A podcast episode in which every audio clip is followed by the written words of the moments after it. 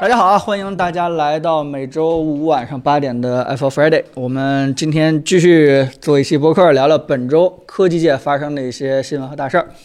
呃，大家好，我是彭林我是森森，我时间啊。凯伦呢，现在还在上海。对啊，这个这个，呃，本周呢其实是七月份最后一周，然后、嗯呃，好多这个重大新闻啊，这奥运会啊，对吧？这个河南那些水灾啊，嗯嗯，这个好多疫疫情情疫情又起来了，这些社会新闻，呃，大家都已经非常关注嗯了。我们今天给大家聊的是科技新闻啊，其中呢，第一个事儿啊，就是 OPPO 发布了一个柯南对联名款的一个对对新品，对吧？这个七月二十八日，这个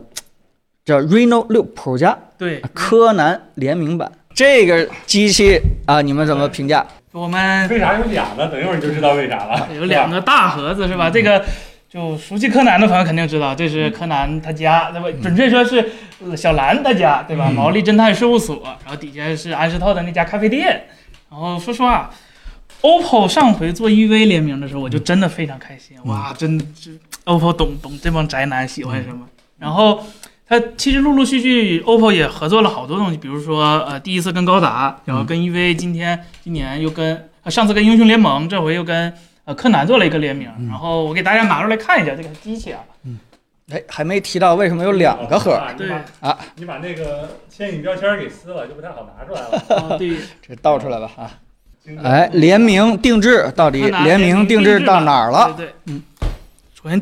最有意思、最有意思的还是它这个后盖儿，嗯大家可以看一下后壳儿，就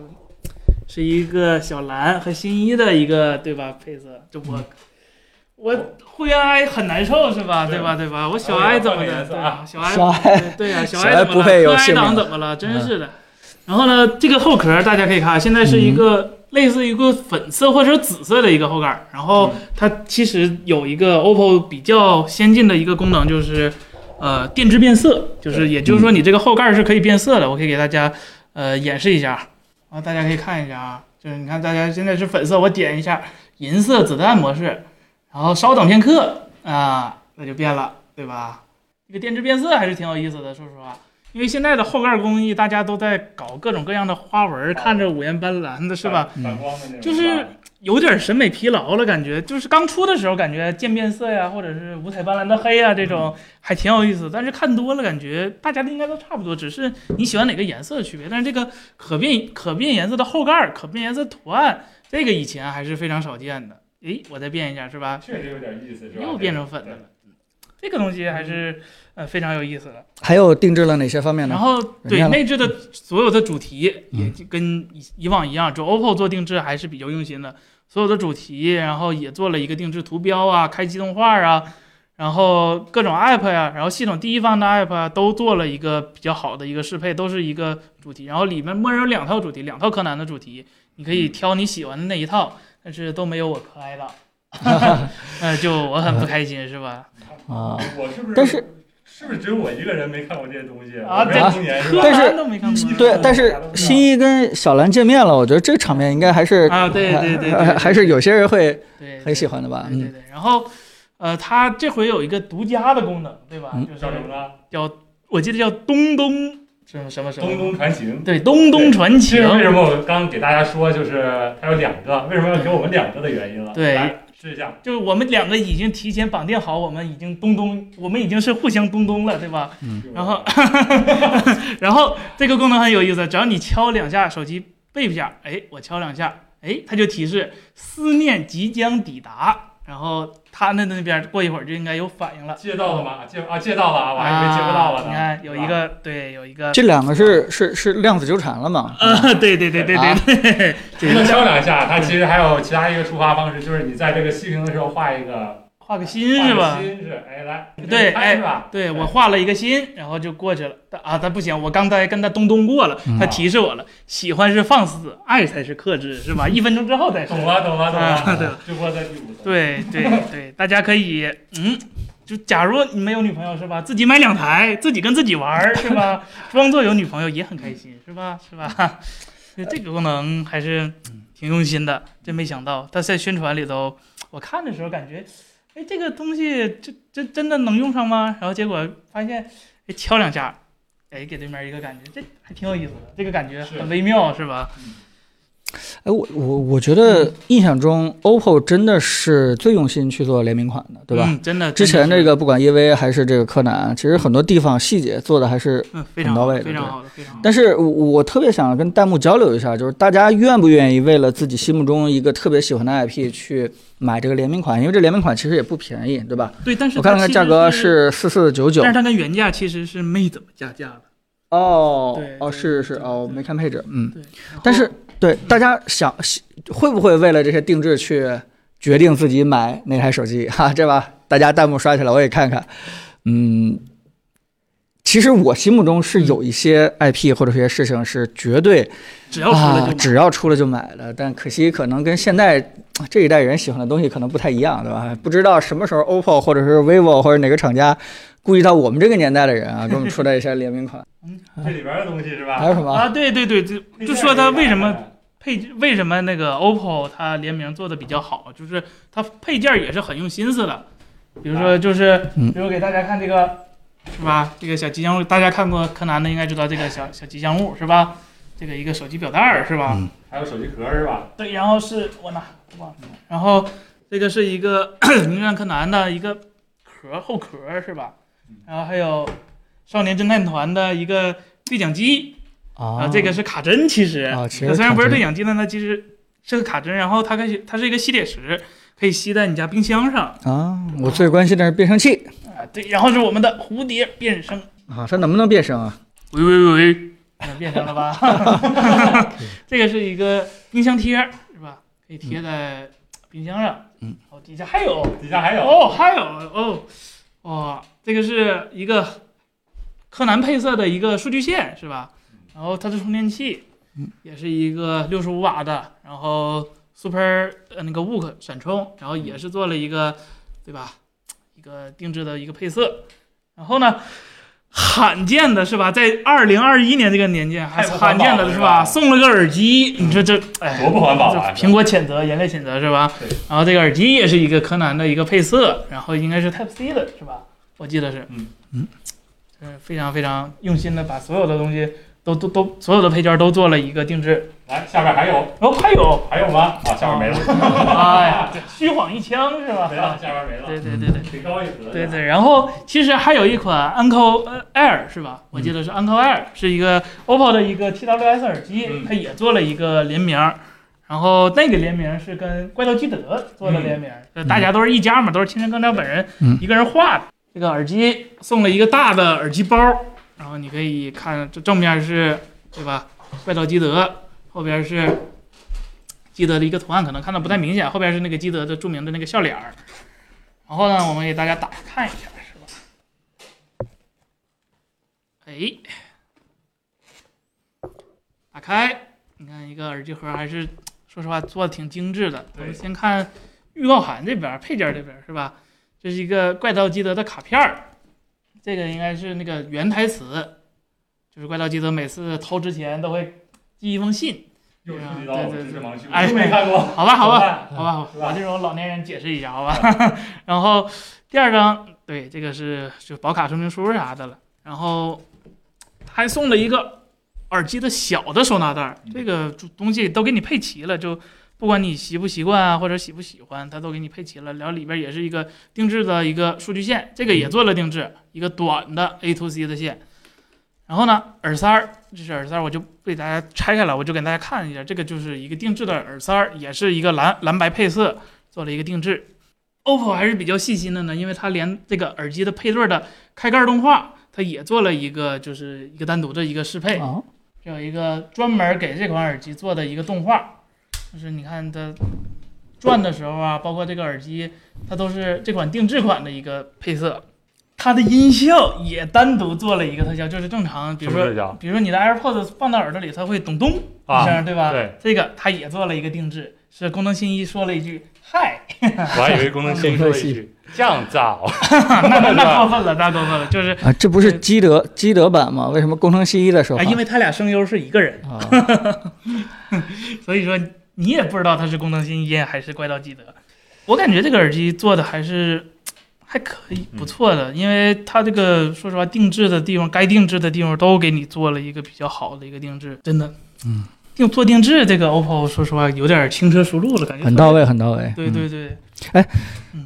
那产品就聊到这儿啊，我我确实想知道，如果要是出什么样的 IP 的话，你们会义无反顾的去买。森森，你要是出什么 IP，啊，EVA 的那个无线充电板儿，反正我是有一个了，是吧？ 但 E 以为啊嗯手机真的没办法，主要是不经常用。然后它那个 OPPO Watch 它不能跟 iOS iOS 配对儿，所嗯以我也没买。但是它那个质量，我说实话确实还是非常非常高的。这个为什么呢？因为我不买这个原因是没有定制定制到我的老婆们头上，是吧？啊，没有定制定制到我这哎边人老婆你们头你上十。天你你会什么 IP？你会你会定制义无反顾去买哎？我我的就有点小众了，啊说出来都不知道，算了就不说了，是吧？彭总呢呃彭总如你果你说一下吧，万一要知道呢？我看那个什么，像初音未来那时候，我看那是红米，啊对对对对对对对对对对，那个那时候是定制过，那时候我还不粉，现在粉了，是吧？啊，那个索尼也做过定制对是吧？但是说实话，越来越少了。确实是，嗯，彭总呢？彭总如果有什么我我们那时候其实我非常喜欢的是那个还没有高达，还没有嗯 EVA，、我们那时候是一个叫《太空堡垒》的电动画片。哦就是对吧？太年轻了明媚，这个然后那个唱歌，然后用爱感化外星人的那个故事，这个到现在是不是应该叫超时空要塞了，是吧？啊，对对对，但它啊其实叫《太空堡垒》是把三部完全不相关的动画片儿，然后因为商业的原因，哦生生给它合成一个叫《太空堡垒》了。其实第一个叫做《超时空要塞》，对，哦，呃，对一回事儿。但是我看的那是最原始那个版本，哦后来出什么好好多这个其他这个衍生版本的话，我可能就不太熟悉了。但他第一版本也是唱歌击败啊，差不多，差不多，哦差不多。但是那那部动画其实对我们来说就是一个机甲的一个叫什么启蒙，嗯因为它包含的元素真的是呃特别多，对吧？机甲，这个这个爱情，然后科幻，嗯然后这个对吧？这个外星人什么之类的这些东西，简直是我们那时候喜欢的点啊，几乎全都给包含了。而且它的对吧，战斗机可以变形，对对吧？对这对这对所有东西啊，太太厉害了。而且我我觉得剧情非常好哦，我我哎、不太客气的，我可能后面有好多这个你们这时代的动漫，其实嗯我觉得剧情真的比我们那会儿看的还是要差一点儿。真的 吗？哎，从深度啊，对吧？这个啊反映背后的一那那些，确实确实确实啊，这个承认了。对这个，现在的所以其实很多都是越来越快餐化，就是我对我也是，就是那个时候刚毕业以后，刚有点嗯钱的时候，就会买那个《超空要塞》的一些周边。啊，啊，对，各种这个大小的，基本上也集得挺齐的。但是，呃，我虽然说出来了，但我也不太确定说它真出了一个四千四百九十九的周边，这个对对我来说，我我能不能去下手去买它？因为它毕竟是一个可能会随着时间的流逝，这个配置啊、嗯性能对啊对会慢慢过时的一 个但产是它品有。收藏价值啊。对吧呃，收藏我就直接收藏一些手办啊或者对，一些这电什子么了产。品对它保值率，说实话还嗯是还是有一定的收藏价值，其实这个东西，嗯对，也有对。如果特别喜欢，我觉得也没什么。对，就像刚才说的，这个定制可遇不可求，确实你可能真的很可能遇到，就是它只出了一次，就再没有下一次了。对，包括最近几年内，好像这一两年内，像这种定制的数码产品、手机什么的，能进入到大致大众视野里面的很少，只有 OPPO 好像在做，别对，的都很少很少，很少了对，确实是。。对但不管怎么样的话，柯南我还是很喜欢，嗯真的。这个啊，能编到现在也对也不很容不容易易，也很不容易对是，呃，其中我我当时曾经有这么一个感觉，嗯说多了，就是我我觉得柯南里边儿好多。就及格线之上的那些故事，嗯基本上都可以编成一些侦探小说，或者说是嗯放在当初的这个柯南道尔笔下，其实也能够写的挺精彩的。嗯，好吧，我们赶快进入到下一个好新闻。好，下一个新闻呢，就是本周啊，英特尔公布了制程计划以及新的处理器的命名方式。那如果一些朋友们不知道具体情况的话，大概是这样子啊，就是它将来啊，这个不再用纳米数对，去命名一个制程了，而是用它这个命名来概念化了啊，比如说变成英特尔七、英特尔四、英特尔三，嗯对对吧？把十纳米改名为英特尔七，对吧？把这个这个这个什么后面是吧？英特尔三呀什么这再往后就对对对对，挨对挨了，这。对对呃，对，我真的是印象，英特尔真是一个改命大师。嗯从最开始的时候，CPU 那是以什么频率来命名的？啊，对对对对对对对对对吧？这最开始的时候，你你无法造假，你频率就是你 CPU 的这个嗯对对性能，对吧？后边呢，就是忽然发现对吧？不行了，然起后个代号，来来扣扣肉三、扣肉二，是对吧吧？？对扣对对对对。这就开始来了，然后到最后的话就完全是数字标号了啊，对吧？我我我觉得这次改名的话也是反映了一个什么事儿呢？你你你觉得？我觉得还是英特尔还是怎么讲，就是英特尔本身它的制程，说实话，虽然大家看着老说它十四纳米加加加或者十纳米、七纳米总是落后，现在落后台积电和三星了，但其实它是一个。它的那个标定的那个七纳米那个参数是最接近真实的那个物理的那个、那个参数的。你在内涵谁？呃，我我我是指三星和台积电相对英特尔来说，它的那个制程稍微有会有一点注水的嫌疑。啊、对吧？但是呢，这也不代表英特尔就一点儿问题都没有了。嗯其实这几家在十四纳米或者十六纳米开始那个 FinFET 以后，大家的那个命名都已经开始变得不太透明，更嗯更像是以前的一个营销的词汇了，更偏向营销了。而像以前，比如说二十八纳米，这个还是比较符合真实的那个宽度的，但是到了以后，咱们就因为毕竟是商业公司嘛，咱七们纳考米虑一定是七纳米吗？对五纳米对一对定是五纳米吗，对，不要考虑很多很多很多的因素。然后嗯，如果他在他的市场宣传上做的不好看的话，比如说他自己说自己是十纳米，但人家台积电、三星都做五纳米，那他的股东，你说能能能能支持他，能开心吗？你凭什么对吧？比别人落后那么多，然后你自明明知道自己东西做的还不错，你还不还不不不发出来告诉我别人都是假的。所以说，这应该是一个综合考量的一个商业行为吧，我觉得。所以嗯我我可以总结为一句话吗？我就是说，这样说可不可以？他用这个数字命名法，就是在掩盖他挤牙膏的真相，是吧？嗯可以这么说吗？也不算吧，因为毕竟英特尔现在还没说就是输的一塌糊涂，它只是从以前的一个领先的地位跟别人做到一个差不多平起平坐的一个地位了。它自己还是英特尔最大的优势呢，还是它同时拥有呃设计，也同时拥有生产的一个芯片厂商，这个还是非常厉害的。这个 AMD 以前想做，但是格罗方德他明显是拖了 AMD 设计的后腿，最后变卖出去了。所以说，英特尔还是想的挺明白的，我觉得。那那你觉得这样的一个说法对不对？嗯就是说，英特尔这些一系列的改名动作，其实都是避免去信息透明化，嗯，对吧？对直接去跟竞争对手在一些这个呃正面交锋， 呃，对直接给他隐晦了，避免了。啊对，只有用魔法才能打败魔法，大概这 就是这那个。那那这件事情听起来的话，其实是不太好的一件事儿。嗯进入到日常黑英特尔的阶段啊，呃，对，确实，如果这么这这么如果这么进行下去的嗯话，这个几纳米或者是这个东西完完完全就变成了一个不同嗯营销的一个词汇对对了。就是大这个一般消费者购买的时候拿这个做参考的意义嗯其实已经不大了，因为嗯现在已经能看出来一点端倪了。比如说三星的五纳米，它和台积电的五纳米虽然都叫五纳米，但是其实制成的呃差距差的还是蛮大差距还是的。很大对对对对对对，这个必须是只能看到时候实际产品，然后做测试，然后再给大家一个结果，这个才是一个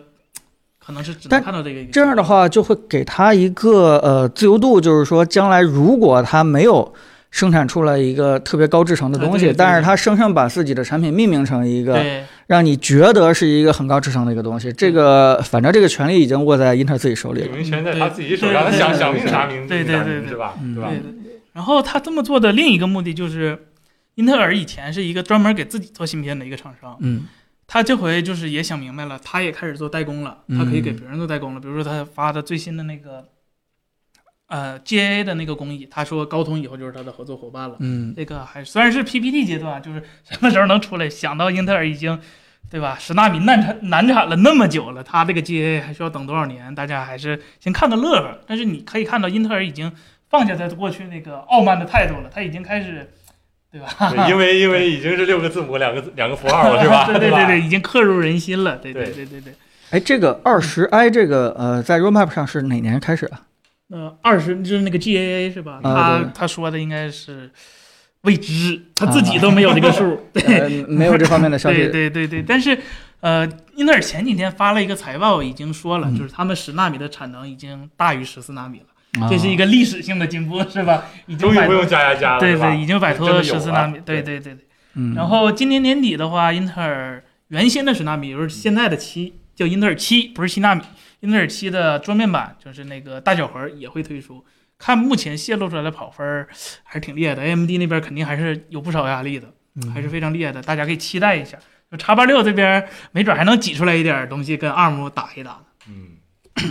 说起这个命名来的话，嗯我其实想到有一种命名是比较好的，像比如说 WiFi，它每一代技术，包括八零二点十一，嗯什么从 ACA BGN 是吧？ACA 是吧？BGN AC 是 WiFi 五嗯，A 叉就是 WiFi 六对，然后但呢你，这个不太接近一般用户嘛，不太好对接近。对，对，然后呢，它就把它命名为 WiFi 四五六。哎，就我觉得这是一个比较好的命名。那么这英特尔这回这等会命儿名，等会儿，USB 部门也是这么想的，是吧？USB 三三点二真 two by two 嗯是吧对？请问大家这是多少多少的带宽是吧？五秒钟打出来，如果对打错了，就说明你嗯所以说这命名还是有讲究的，是吧？太有讲太究有了，讲真究的了太有讲究了。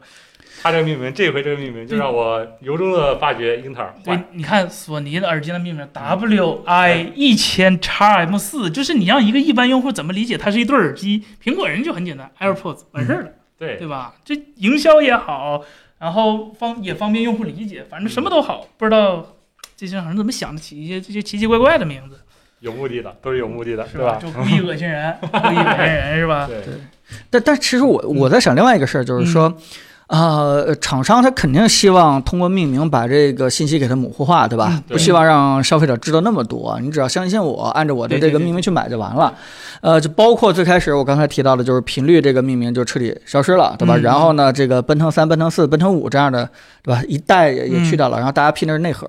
当然，这也反映一件事儿，就是说整个的竞争的核心真的从以前只只是把它频率的单纯的提升，对吧？功耗直接嗯给它升上去，变成了这个比谁家的内核更加的先进，对对啊，对这个这个多核多线程的对这个同时的工作运转效率更高对对。但是当这个对吧内核也变成一个个数字和名字的时候，大家经常就会去提这个纳米制程数，就说明嗯内核的设计先进性可能大家都已经差不多了，对啊真正拼的技术实力可能更加的上游了、嗯啊！直接就是在这个最开始的制作工艺上啊，对吧？谁的刀手术刀细点，可能谁的性能就会好好很多。但是这次在纳米数上这块，儿，可能又会重新信息。丢失了，嗯模糊化了。可能我们现在还能去给大家去分析分析它的纳米制程数，但可能再过一年，就没人知道它这背后的这个到底是几纳米了。那那个时候，消费者还有什么可以去信息透明化的，或者说是在芯片制作上啊、呃这个衡量它性能的指标的一些一些维度、一些参数存在的吗？那就多看爱否科技的视频是吧？ 这这个还真的是真的是挺困难了。嗯，是因为如果连最基本的一个嗯判别的方法都没有的话，这个市场我觉得会会非常非常的混乱，而且只能相。信英特尔和 AMD 后面那几圈数字 了。对。嗯，对对对对对 没对，还好，他没给你到时候英特尔的 CPU 出成 i 五、i 六、i 七、i 七叉、i 八、i 八叉是吧嗯？还不会给你出成这样，这这就算好的了已经。啊，对，也也是啊。哎呀，不过这个唉这算是消费者的一个好事儿吧，以后大家也不用动脑子了，对对就吧？这个观众说直接来跑分儿，那叫什么？i i 五十万分儿是吧？i 八十万分儿也行，其实也可以。那不不不，马上就会有针对跑分软件对是吧？对做出针对性、特殊优化的嗯甚至单独针对跑分软件做了一个 DSP 是吧？对吧？这这这，哎呀，不能光看跑分，我也觉得，嗯，跑分真的只是一部分。好吧，这是这么个事儿啊，这个一个时代又结束了，好吧？我们以后再听 CPU 的参数的话，直接就哎对，那个看纳信号米吧数就可别以分析了，不那么重要了。啊嗯，不那么重要了，然后再加一个什么美国某个地名命名的一个核心啊对啊，对也对也对也就这样了。好，下一条新闻就是三星确认近期不会推出 Galaxy Note 新机，对吧？啊这也是因为啊、到时候了，大家这个敏感神经又在紧张，哎，三星会不会推出什么东西？嗯，但是，对吧？这个我听到这条新闻的时候，其实是非常淡定的。我觉得真的是 Note 也没有什么太多对呀，可以去，近两年的啊这 Note 是产品力，一个说优势实话，跟相比年初推出的 S 系列，除了屏幕更大一点儿，嗯多了一支喷，对呀，而且今年的 S 二一 Ultra 也有笔了。嗯，那就基本两条产品线就融合在一起了。对对对对对对嗯，可能 Note 需要一个其他的角色来替代这个 Note 作为年底救黄的一个位置了，我觉得。所以 Note 的话呢，就是说在在它刚出来的时候，Note 一代的时候，我们看它是比其他的当时市面上的手机屏幕是显著的大了一大圈儿，对吧？？对对，对它放在这儿是这么大，其他都是这么小、这么小、这么小的排在它后边儿。所以说这就是当时它 Note 存在的意义，就是给一给人一个大屏，然后用笔可以记笔记，嗯是吧？就给用户这样一个意义。那现在呢，这个屏幕所有人都越做越大了，它这个大屏在保证你能拿到手里或者说装到兜里的情况下呢，已经不太有那么不太那么有竞争力了，是吧？嗯，这个命运让我想起了 Mix。Mix 一出来的时候，全面屏震撼所有，但后来就慢慢儿，啊，嗯，嗯是当时确实是需要一个大屏的产品线，嗯对吧？因为那个时候呃普遍的手机还是 mobile phone 啊，强调的是一个移动性，但嗯其实手机对大家还是有 PDA 的这样的一个需求，把它对当成一个不太移动的，在手里面可以高效的处理一些嗯信息的这么一个东西，所以那个时候产品线存在有它的意义。呃，但是现在随着手机的屏幕越来越大，它其实没有什么对对对对，太大意义了，基本就合成一个了。你再大的话，直接进入到 iPad mini 这条产品线了。对嗯对哎，说到这个东西，对吧？我我还真准备今年尝试一下把手机彻底扔掉，啊，呃，试一试这个 iPad mini 加啊、Apple Watch，对，两个东西看能不能生存下来，嗯，甚至说是这个东西可能我到时候也对吧去掉。哦，下一台电脑都连 iPad 都不是呃，了，当然这大家电脑对这这这是一个预期啊，咱们嗯先别立 flag，到时候嗯容易打脸。但是我是真准备试一试，直接买一个对吧五 G 版的 iPad mini，我一直就就这么去想了，因为我现在简单试验了试验这些方案，我觉嗯得是可行的，相对来说可行的。但不知道这次的 iPad mini 的对吧表现力到底怎么样？你的下一台电脑何必有屏幕，是吧？就 所万以一到时候真过几十年以后，我们戴着都是 AR 眼镜，那一天都来了的时候呢，对吧？对都有对可能，所以这个三星的。小平板对吧，或者说嗯是苹果的 iPad mini，可能就代替了曾经的 Note、Galaxy Note 那样的一个啊，角色，对吧？就让你屏幕再大一点，对吧？再往上去探一探，嗯啊，有可有可能是这样子啊。好，下一条新闻也是这个非常重要的一条新闻了啊，就是华为在七月二十九号晚上，就是昨天晚上，对，发布了啊好多产品吧，一哎一一串儿一串儿啊，对这个一个是华为的 P 五零啊 P 五零 Pro，然后还有华为智慧屏 V 七五 Super。对，还有 Super，嗯这个智慧屏 V 九八啊，其他的一些小产品就对呃就是非常多了 IoT 的那些设呃，备，这个对吧？包括这个小孩儿的手表，嗯然后学习学机学习机对啊、然后还有耳机等等等等这些东西。那么我们重点今天其实可以大家去聊聊这个华为 P 五十和两台电视，嗯，对，因为对因为森森昨天也去这个呃现场摸了，对吧？对这对个对居然会让你现场摸，我乔装打扮去的，讲讲对，就呃，这个首首先我先说聊几句吧，因为因为华为 P 五零，呃，每次华为 P 系列发布的时候，对吧？其实我我们都会想到，嗯哎呃，这几年前的那个事情，呃，我觉得这次它发布的时间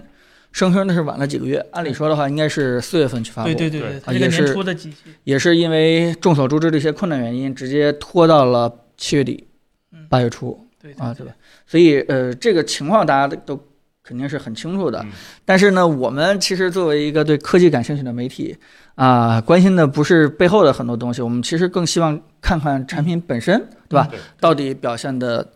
怎么样？啊，森森作为这个这个前线。第一时间感受到这几个产品的人，你昨天看了看怎么样？感受？先说手我机，现场去摸了一下，就是嗯我们也是。我们也是，就是他开发布会中途，然后手机闪送过来了，就嗯非常非常的紧急。我也就是上大概上手了几分钟，呃，首先屏幕，就屏幕那个嗯就我也不不不藏着掖着，就是我们拿到那台啊、还是周冬雨，还是嗯 BOE 的屏，呃，是 P 五零是吧？呃，对 P 五零 P 五零 Pro P 五零 Pro 嗯哦 Pro Pro Pro， Pro，然后然后呢，但是它跟以前不一样，就是这回它采用了一个高频的 PWM，就是啊如果对频闪很敏感的人，就以前过去那种二百四十赫兹可能接受不太了，那这个一千八百左右吧，我记得对哎一千多，对一千多的一个频嗯闪，说实话可能会缓解很多很多很多。然后呃，哎，你你你现实你说一下，现在周冬雨屏，尤其是，对吧？这个嗯已经用这么长时间了，它现在这个，呃，表现怎么样啊？一些这个对吧？还扫是描情况的话，会不会稍微好一点啊？比我那时候做评测，对吧？哎呀，表现很差的那种情况，是不是有些改哎实话善？实说嘛，就是嗯确实跟钻石排列有差距，这个确实有差距，这没办法，这是物理上决定的。嗯，你只要是离近看的话，你还是会看到图标边缘或者文字边缘，它那个采边现象嗯还是比那个钻石排列要严重很多的。嗯，但是我觉得，如果当再过几年，京东方那边的工艺再进一步的话，就是嗯分辨率再再提升一点的话，这个我觉得这个效果会缓解很多，就嗯像当年三星 Pentel 排列强行拉高分辨率的时候，对其实也会好很多。对对对，我觉得这个东西其实等分辨率真正上去了之后，不是特别的嗯值得关注，更多关注的可能还是呃屏幕材料啊、寿命啊，或者是亮度之类的这些东西，可能更重要一些。嗯，这个还是比较强的。没问题，我我嗯呃我明白了，刚才打断你了，你继续聊聊屏幕表现，嗯然后这回的屏幕，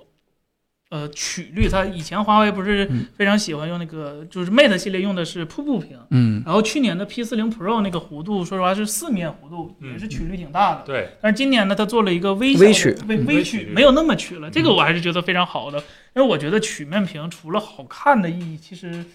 说实话非常小而，也就只有好看的意义。对而且我还不太喜欢全面屏，嗯就是因为有一些游戏软件它啊做的对对对适配性不是那么好，对它把一些对关键信息生生的放在那个曲面屏对去对显对示对，，有时候看电影的字幕也是，就是有一半儿总啊是在曲面里边。对对还对是看得不挺太清楚，对是对吧？对对对，而且还有一个原因就是说，可能贴膜不好贴，啊，对 对对对对对对对对对。然后这回他做了一个微曲，那个微曲嗯我大概感觉了一下，类似于啊呃三星 S 七那时候的曲率，嗯曲率已经不是非常大了嗯，这个还是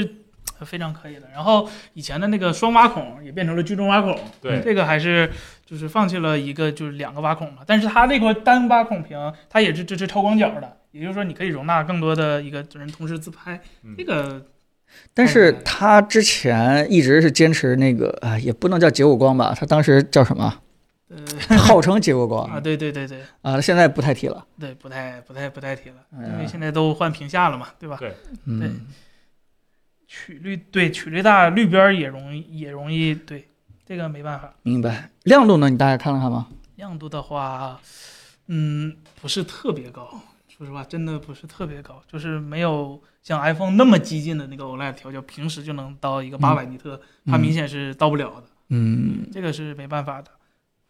啊，明白嗯。那也就是说，我能这么理解吗？就是整个他自己啊，从拍照到显示这整个这个 HDR 的标准还没法统一。嗯基本上嗯，HDR 这个问题可，我觉得可更多可能是因为，呃，它不能使用已经现有的那些授权了。对因为它遭遭受制裁之后，杜比啊、HDR 十啊、HDR 十加呀，这些都是、嗯呃需要授权的。但是它被禁令了之后，这些授权可能也拿不太到了。这些东西叫核心科技嘛，这个东西我觉得该受就受嘛，对吧？啊但是 他们那边比较小气嘛，就是没办法。人家确实还是有科技含量在这里面，否则为什么那些屏幕、电视、手机都争着要杜比的一个去授权呢？嗯就杜比更，我我个人还是真的觉得杜比可能是宣传意义更大，因为一听到对啊杜比，可能觉得杜比就非常牛了。它就是一个标准，对对对我我我对，无非就是统一统一起来，让各个平台上的视觉效果变得更好一对对点。对对对。哎，那如果这样说，华为应该自己去建立自己的这个 HDR 的一套哎，标它准。有，有它已经有了，已经有对，嗯已经有了，这个确实。然后，而且我们嗯中央视台也是在推这个标准，是吧？对，它对其实是我们国家这边广电这边嗯自主定义的一个 HDR 标准，这算是是。哎然后叫什在么网络叫 HDR Vivid，然后对中文叫哦精彩 HDR。对对，这个其实参数非常非常强，它嗯，支持动态元数据，也可以不支持动态元数据，对然后它可以用 PQ 的曲线，也可以用 HLD 的曲线，哦它它做了一个非常好的一个融合。这个说实话，我当时看我觉得真融合非常厉是那害吧，这个挺真的非好常厉的，害，真的是倒逼出来咱们国内自己的一套对，标真准。的是大而全，而且。呃，我看了一下那个白皮书介绍，那个真的嗯介绍的非常非常好，真的就是把所有的参数需要定义的参数都给你都列很出来，详细，很对透明嗯，就是只要你想采用这个没问题。这个啊那个做就对可以对了。对对对，这个还是很好的。我觉得哎呀，华为有一点好啊，就是它做标准还啊啊是这个挺厉确实害的，这还个是确实非常容易容易这个直接推华为开牵头嘛，相当对对于这对对个标对准的对制定对是对。真的真的，啊。屏幕好，没问题。嗯继续那个呃，处理器性能这块还还聊吗？处理 好器像还没什么可是聊的对麒麟麒麟九千吧，就是嗯和骁龙八八八对对是吧？骁龙八八八的版本目前还没有卖，所以对我比我这个天玑幺二零零怎么样？那强太多了，对吧？那它还是，毕竟它还是有一个三点一三 G 的一个大核，嗯但是是 A 七七的，然后 GPU 也非常强，二十四核的马力 G 七八拉满了。这嗯个、说实话，我个人啊还是非常非常佩服海思的。嗯海思这个公公司所有的产品真的就是从零到有，真的很。很不容易，从嗯当年的那个 K 3 V 2一直发展到现在的麒麟九千，麒麟九千真的是一个，呃，把公版水平发挥出百分之一百二水平的一个产品，这个我也不藏着掖，真的非常佩服。嗯我平时真的很佩服麒麟，呃，那个海思这家嗯的公司。然后它其他产品，比如说电视那边的，呃，鸿鹄的一些产品，啊然后还有巴龙这些鸡蛋，还有它的鲲鹏，都是真的非常非常厉害。这个我我真的是发自内心的佩服，嗯，发发自内心的佩服海思的这些处理器芯的片。的这些，对对，这个人才啊战略就是有用啊，对吧？对 这这个个东是西真就是有效果啊。对这个是真的真的非常非常厉害。呃明白。但是嗯呢，就是说，如果大家期待它未来能某一些这个呃破解能够有五 G，这就是不太可能了，对吧？对对这件事情是呃硬阉割了。对对估，计这个是嗯真的是由于外国制裁限制，导致我们的射频芯片拿不到。嗯因为整个手机系那个信号的系统中，基带只是一小部分。呃，虽然虽然华为基带很做的非常非常厉害，但是射频部分这边我们国家其实还是在一个起步的阶段，很多射频芯片，比如说五 G 的射频芯片，大部分还是依赖于呃外国公司，嗯，华为这边就真的没办法。但是我听很多新闻，也包括看了很多新手机的拆解，一些中低端的手机已经开始有国产的射频芯片了。我嗯相信嗯这是一个往好事情发展的一个趋趋势嗯。我觉得这个东西现在国家其实也非常非常重视。我觉得整套起码在射频芯片和基带全国产化的话，这个还是可以可预见的。你要说是整个 SOC 从生产都知道全国产化可能不太容易，但是这方面我觉得还是有戏的。嗯，那关于四 G 和五 G 这块儿，可以给大家简单聊聊，对吧？嗯啊，这个呃，四 G、五 G 哪个重要？ 嗯，你怎么看？你们？嗯，因为我当时在嗯三 G 的时候就已经用上联通了那个 WCDMA，说那个时候我就觉得已经非常非常快了。我觉得那个时候可能三 G 的时候还没有刷视频的需求，但是那时候就看个网页啊，能明显感觉非常非常快。但是切换到四 G、切换到五 G 的时候，我就再也没有这个感觉，就没有说就是对啊，原来这两个技术差距这么大。很多程度上还是就是希望就感觉上可能五 G 对我来说的优势就是基站的性能更强了，可以容纳的用户更多了。比如说坐地铁的时候，可能呃人一多的站，可能大家一起挤占那个基站，可能就没有信号了。嗯五 G 可能会缓解这个压力。对对对，其他的情况。我真的感觉四 G、五 G 真没有特别大的差你距。说的这这些个呢原因就是，嗯其实这个连接四 G 到五 G、三 G 到四 G 再到五 G，这对其实还是有一个边际效应递啊，减的对一对对对个情对况对，对对对对，越到后面提升，那可能对，之前呢，现在买一个四 G 手机的体验会有什么不一样吗？我就在用四 G 手机啊， 没有什么特别。对我感觉也没有，因为现在很多嗯五 G 的机，它虽然给你个五 G 的信号，但其实它速度还是在四 G 上的，所以说你嗯很难辨别你到底用的是五 G 还是四 G。对这个这个东西没有对你对用户的感知可能真的没有那么那么大，而且苹果也刚刚开放三百兆以上的应用量下载是吧？对，而且这个东西不一定你只看四 G 还是五 G 这个技术，像有的时候像你在一个大商场里面，嗯人一多，只要人多到一定程度，你四 G、五 G，无论再先进的话，人一多，它总要基站有一个承载量嘛。对就是再先进的技术，它会比那个之前的技术它承载量多一点。对对对对如果真对是对人爆多的情况下，那嗯五 G 可能也解决不了这个问对题。对对对对对对对，嗯，对，其实我我觉得这件事情还是啊、自从五 G 牌照发放以后，呃，整个的这个行业也在往前去走。嗯但是直到今天的时候，我觉得有一个挺遗憾的一点，就是真正。呃，基于五 G 的全新体验的应用模式，其实并没有诞生和对对对对对，没有一个现象级的应用。没有一对个 killer app 是吧？对嗯对对对流行开对对来。我觉得这个，呃，背后深层次的原因的话，我们啊、当然有有些分析了，但其实有一点就是，对吧？就是因为这个中美贸易或者说是整个的呃环境不一样了，就嗯导致五 G 在推广在建设上有充满非常大的一个不确定性，就导致呃从国家层面到创业者层面都不敢把宝压到一个纯在五 G 平台上去对对对跑爽的一个对应用对模式。对就这件事情，其实心理影响因素挺大的。就是嗯大家如果对未来都不是很确定的话，就是说啊，我现在投入那么多，倾家荡产压一个五 G 应用，对吧？然后赌这个两年或者三年以后，整个中国的五 G 手机能达到百分之七十、百分之八十，这件事谁也不敢赌啊，不会有人去。去干这件事情，所以这就是五 G 可能啊，我们之前对它充满了非常强的一个期待嗯，但是到如今呢，它的发展，我个人实话实说就没有达到我们的一个预期，起码不像四 G 当时达到那么快的一个普及开来，对吧？我我我我觉得这里边有这样一个挺重要的原因，就是大家对未来不太确定。那当然，第二个就是说，五 G 的速率，我觉得它量变到了一个质变。什么叫质变呢？就是它已经超过了很多有线网的，就是家里边有线啊，网的对，一个是速率真了。的，对那这样的话就是没得可抄了，就是你在以前有线网上一些流行的应用，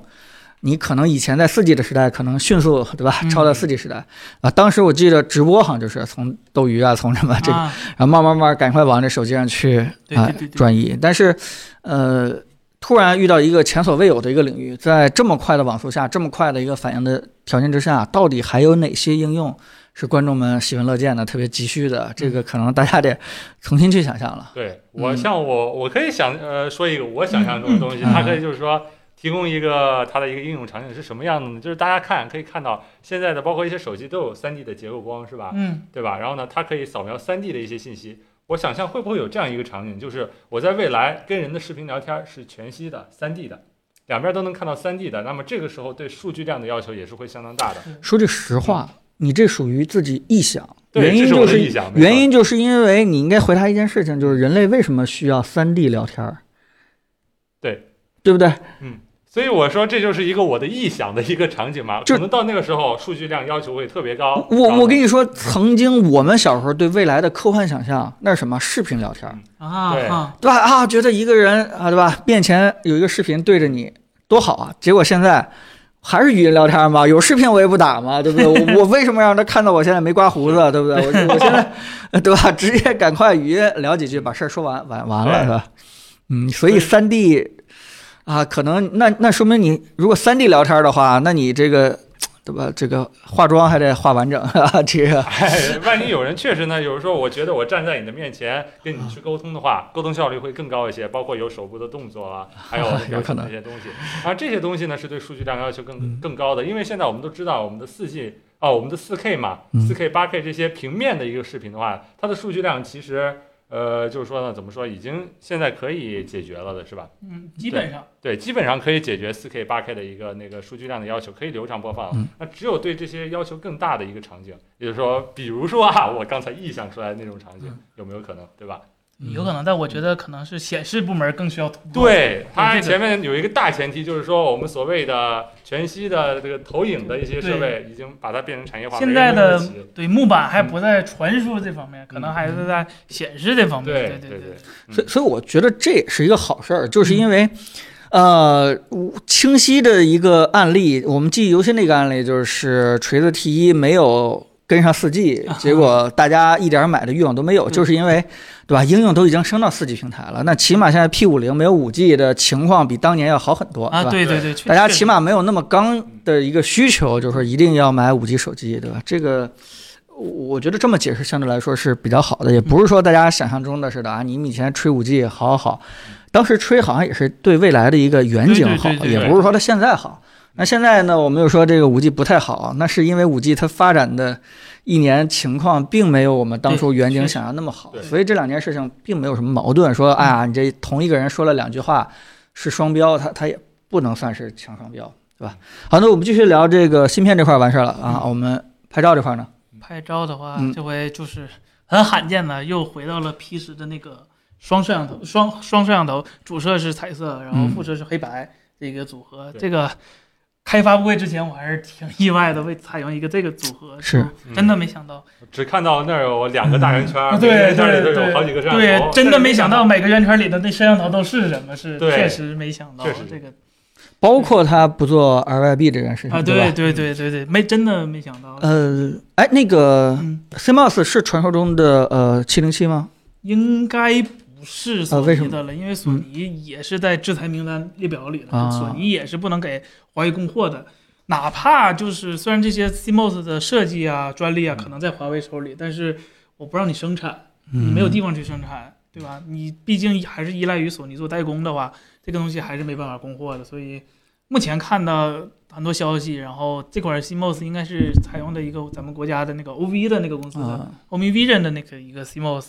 然后大概是那如果这样的话，基本也能解释通，就是它 RYB 不做了，对吧？对又对翻回对到对之前的这个黑白这个方案了。原因就是因为它在那套 CMOS 体系下做的所有的技术积累，现在已对经对无法再拿回来了。对对对对，真的是就没是法再用了。嗯他要想保证嗯原过去那种 RYB 夜间极大的进光量的话，它必须需要一个大底 CMOS，但是嗯它大底 CMOS 没有了，它就需要配一个黑白的一个来辅助。这对个我觉得还是情理之中，可以理解。嗯，那效果呢？你你们昨天晚上有没有现场去照一照看看比对一我下？觉得，嗯，还是在夜拍上能不还能是到 D 超的第一名？第一不第一这 个差一分儿我不太好判断，对但就是不好说了。但是秒杀 iPhone 这个我是还是能下这个结论的，这个是没问题。iPhone 现在的拍照已经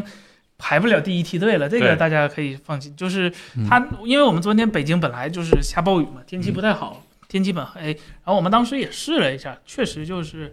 啊，夜视仪的效果还是老的那个味儿，就是嗯把很黑的地方拍成很亮，这个没问题，这个这个与功底还是在的。但是你让我说具体去分析它和七过去的 RYB 谁好，那我需要做横向对嗯比，因为首先第一直觉目测是看不了太仔细 的，嗯呃，计算摄影呢？计算是对啊，这整回个像叫计算 iPhone 机一样嗯对了他他用他那个镜片那个东西，但是。呃， 这个东西我觉得，因为没办法，没太好，没有太好的办法量化，它变数很嗯多，因为你没办法对比一一台有计算摄影，一台没有计算摄影的手机，这个它不给你开放这个权限。嗯而且现在没有不带计算的摄影了，应该对是。应该对确实是你只要有一点沾边的计算，你都可以打这个概念对去说。但嗯而是且我觉得华为它这回计算摄影主要是针对长焦嘛，嗯他，说的是对长江那些镜片做了一些优化，但我觉得更大的原因还是可能是华为受到禁令之后，很多东西嗯用不了，比如说用的呃玻璃镜片嗯，其实华为很早就有这些专利用玻璃镜片配合塑料镜片，但是这回没拿出来，还是感觉没有 东西了。其实你要说这个黑白镜头的话，搭配就是很早很早很早以前，当时这个对吧，华为 P 系列刚上来的时对候，嗯，用这套方案，当时我评价的时候，其实我在那个时代去横向对比的话，我我还是很喜欢的，因为它真的是，嗯，对于暗部系列处理，还是因为这个黑白摄像头，还是聪明了很多。嗯啊嗯，当时我记得我当时评测里面说，哎呀，这个事情其实是可以弯道超车单反的啊。当时我也被骂惨了，我说，对吧？好多人说啊，你手机能弯道超车单反，你说华为多少多少钱？但但其实，呃，这几年过了以后，大家也越来越认可，其实它，呃，只要差不多没有那么大景深要求的场景，基本都在用手机去拍照对。那现在又翻回来了，对吧？这个基本上是一个啊，怎么说呢？方案上的一个小退步，嗯嗯它可能，呃，就是我们。准确的说，我先下一个定语和前提啊，嗯就是我们并没有拿到手机详细的去测它的所有拍照，但是我们从理论上推断的话，应该是一个小退步。啊，对，它硬件参应该数是确很实多跟过去相比会差一点点。对，虽然是没有办法，但事实它就是一个，嗯，一一一个小退步。但是啊，对秒杀 iPhone 还是没问题的，啊因为之前 就之前就可以秒杀 iPhone，对那现在基本上还可以秒杀 iPhone。那呃，哎，发布会上长焦或者什么其他的这个有没有说一哎对，些？它长焦呃特征点啊主要就是它那它靠那段计算摄影嗯可以分析出 AI 分析出更多的一个细节嘛。嗯我看拍的时候是对文字的优化特别特别好，嗯就是在传统可能比如说上学的时候拍黑板上的文字，对，那个模糊了它就真的模糊了，但是华为这个会帮你分析这个。字体可能是什么样，然后尽可能的去给你还原、去锐化一个呃比较清晰的一个字体，这个还是能看出区别的。但是算法我没有仔细试，所以说到底具体怎么样也不太清楚。但是我自己照的时候，呃，随便测了两张，那个感觉还是能看出来，它嗯确实做了一点优化的，这个还是有的。嗯明白。但是，呃，对吧？对，超级月亮还有吧？超级月亮有啊有，哎有有就可以有。 行，好，其他方面呢？这个这个，哎，刚才摄影这块儿你还有补充吗？十十天？我想补充一点，就嗯是说它这个森森你是摸过真机的，然后呢，嗯我想问一下，它这个摄像头模组这个大小，啊真的看着还是挺震撼的，就对确实比一般的手机还是要大一点的，它大概占了机身大概一半左右的嗯一个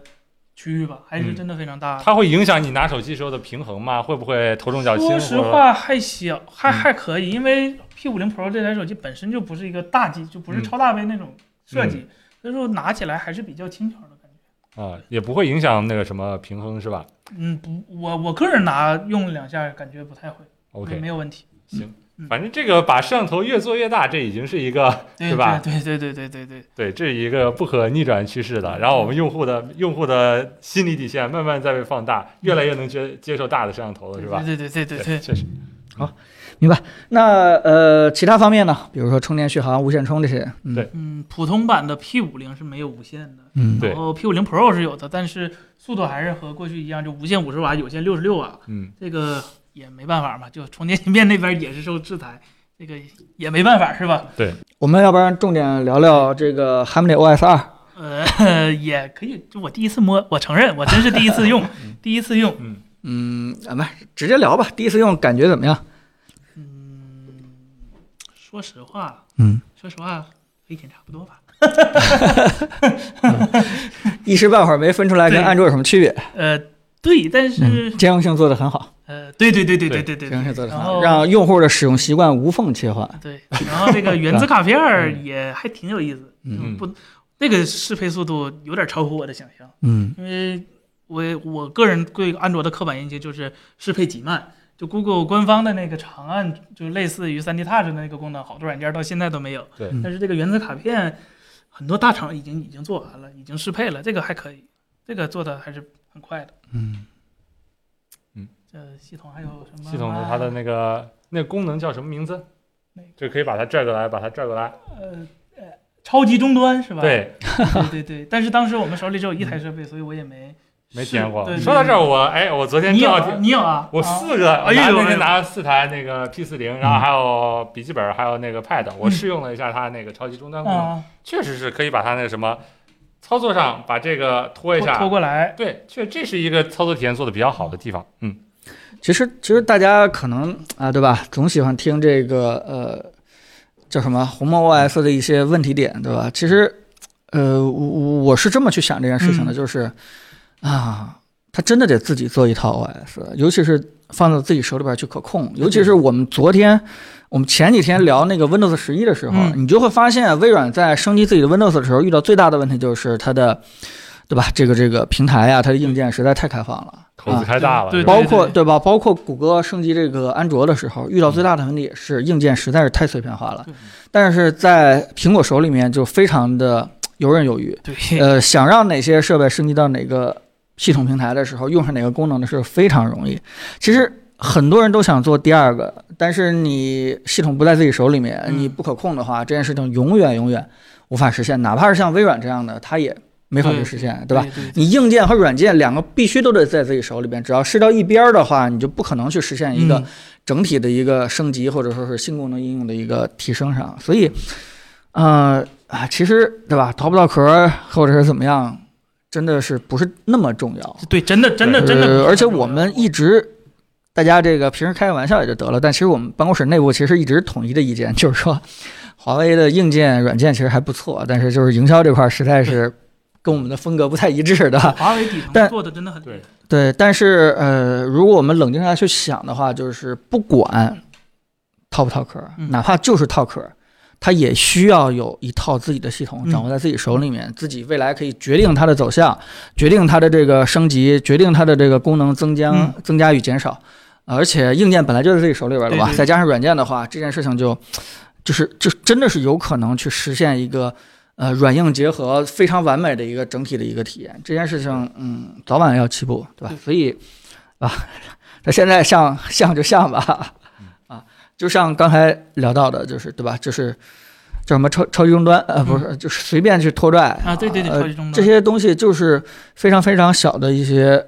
呃优势的体现出来了。嗯对呃未来还是跟在体现对了，对未来，如果说是智能家居发展的速度比我们的想象再稍微好一点的话，那可能优势会更加的明显。这个真的就是它的一个最大的对优势和体现。你安卓做不到吧？嗯，做真真做那个时候就是嗯这个事儿真的就是表面上看大家只是一拖，但是其实真的，呃，华为后面还是在有在东西底嗯的层做了真的很多很多优化，做了很多很多自己的东西，这它个还是非常厉害。对，自己不自己的，但它起码有一个非常整体的、啊对对对呃统一的远景和这个规划，对嗯而且是非常强有力的去执行它，这点是就非常不错。至于说是微内核跟红内核的区别，就是有一丁点儿的性能损失，但是在这么强的性能上，我觉得对，可已以经忽略不计已经可以忽略不计了。所以有些人可能说反映说红能鸿蒙系统用着用着掉电会比别人速度稍微快一点点，对吧？但是这个还好吧，我觉得这个对 这个带来的优势和这个带来的缺点相比的话，我觉得还是可以容忍的。嗯，哎，增加了这个 IP 六八防水，这啊次对终于、对对这对个对对对对，多了个 IP 六八，这应该是第一次。嗯，嗯，说到它的外观呢，还有它也有一款颜色是带那个啊，电致对变对色对对的对工对，艺的它有一款是嗯带那个电致变色的。而而且它还可以啊也有电致变色，对对对 对，它跟这个我们刚刚看的不一样的地方就是，它可以跟系统有一个地方，比如说像来电话是吧？我没摸到这款，啊， 所以没摸到我不敢下结论。啊，对我，就它可以跟系统，它变色的时机可以跟系统有一定对，的交看互。嗯它宣传的那个，它那个动的效果跟 OPPO 这个不太一样。对不 OPPO 太一是样单独变个色，它那个是图案在变，是吧？对对对对，嗯，哎，这里边其实遇到跟上一条三星的新闻有点联动，就是说、Mate 系列还会有吗？嗯，我觉得真 的 对吧？嗯就是随着，对吧？双方的作用和使命各自都已经完成了以后，对吧？这两条产品线会不会也未来就合成一个产品线呢？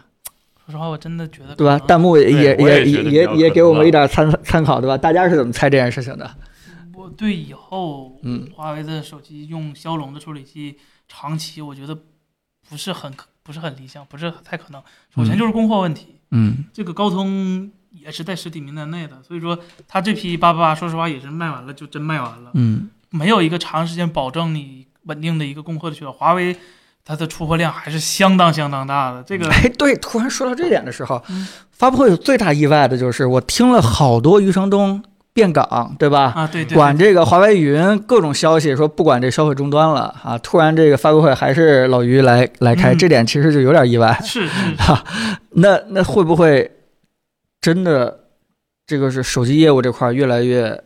萎缩，然后真的可能把精力放在拓展什么云服务啊或者其他的人业务上去了？我我个人、嗯我自己是觉得肯定会，也不能说肯定吧，大概是这样。大概率嗯是这样。但也有可能是呃，对于旗舰级别的产品可能越来越收缩了，但是中高端这些的产品嗯可能还会延续下去。明白。嗯好，那我我我觉得这个呃手机我们也得下个结论吧。呃，嗯再加上结合它这个四四九九、四四八八，忘了嗯喜的售差不价多对对对对对，这样的一个售价，呃，嗯，整体给个评价吧。我们各个方面好像刚才都聊到了，嗯我觉你们得感觉？嗯，首先我我先直说吧，嗯好吧，就是说，以前我们心目中觉得国产真的拿出一些有意思的技术，在这个科技上做一些非常强的一些突破，其实也就指望华为了。对吧嗯？中间的有些这个技术，虽然营销的层面很大，但是真正当我们去研究它技术背后的东西的时候，会发现它其实有些想法的，并且做了一些东西的。呃，但这次没有看到，对吧？不管是什么原因，背后是什么原因导致的，就是说，就发现基本上它也是把曾经有的一些技术对直接就就就拿过来去对用了对，并没有在这次发布会上拿出一些让我们眼前一亮的啊，觉得哎，华为又在哪些地方做了一些嗯有意思的创新上，这点肯定是有一些小失望的，对对吧？当然，我们没有义务去想背后的那些嗯原因，纯从这个科技爱好者、手机的爱好者上角度去想的话，对吧？大概就是这样一个感觉，嗯对吧？所以这也是他发布会开的特别快， 哗 对哗对对对对对对就对，是就是一环接着一环就把它给说完的一个原因。那么如果说是真的从消费决策上去买的话，就什么意思？就是说是一个完全情怀的一个产品了。 这嗯个情怀的话，就有点像罗永浩的那个情怀。就如果你真的认可啊，它这个品牌，它这个产品背后的代表那些精神的话，那花多少钱也拦不住你，对吧？你该买就去买。嗯，那如果说是你真的是一个非常理性的人，纯粹只是为了看产品的话，其实它的竞争力应该是比前几年是有一定程度下降的，对这是肯定的。对对嗯，你你们怎么看呢？我更多的还是觉得海思这个产品线太可惜了，嗯，我真的觉得海思真的就人就才暂辈出停了。对，很多好的东西确实都做不了了。首先就是不光是手机这边，其实华为跟微软走的也是比较 比较近的。嗯呃，微华为曾经推出过一款 ARM 的一个 Windows 的笔记本，它在 ARM Windows 其实走的是非常靠前的，但是由于就众所众所周知的原因嘛，就是这条路也被堵死了。其实微华为是有很大的一个欲呃野心，在 Windows ARM 这边做一个很大的一个生态者了，但是没办法嘛，我觉得很可惜。嗯然后海思很多优秀的处理器，可能以后也是越来越少了。嗯嗯，就就确实是嘛，就是嗯因为你整体的整个的行业进步、业务业务规模都已经暂停了，那嗯那人才估计也会有一定的这是个流动性，然后你整个的这个在延性的话，肯定都会受到很大的一个一个影响。可能重点就放在一些更高纳米制成的嗯对吧？对就是呃，能够真正产生一些出货效益的一些产品嗯上去了。真正在最核心的、最前端的一些东西的话，刚才我们还聊到英特尔已经嗯，对吧？纳米对制对程突飞猛进，真的可能进入到埃米阶段了。但是这件事情可能对于华为来说的话，就是一个， 就是一个 啊可望不可及的一个事情了。是很很有可能是。我我觉得我们还是现实一点的，就是赶快把现有的这个产品制成上赶快啊对追上吧。对对我觉得这个未来的这东西我们也就别想了，那个有点不太现实嗯。但是现在的这个呃，大家一起努力，对吧？把这个对吧近两三代的产品这个性能和水平追上的话，我觉得这个还是、嗯还是还是有可能的。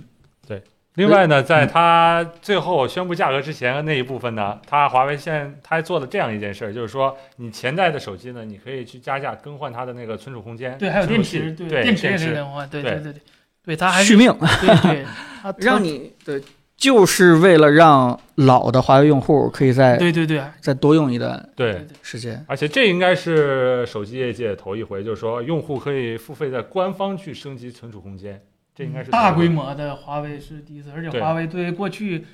甚至是 P 十这种好几年的手机还提供一个更新，这个对，这个在手机行业是非常非常非常少见的，几乎没有过，嗯，其实，其实那如果这样说的话，我觉得现在最核心的一个战略，保住老用户嘛，嗯，老用户他肯定保不住，因为时间越来越对肯定有长，换机嗯的欲望，将来肯定是要换机的。但是其实它最核心的就是保鸿蒙，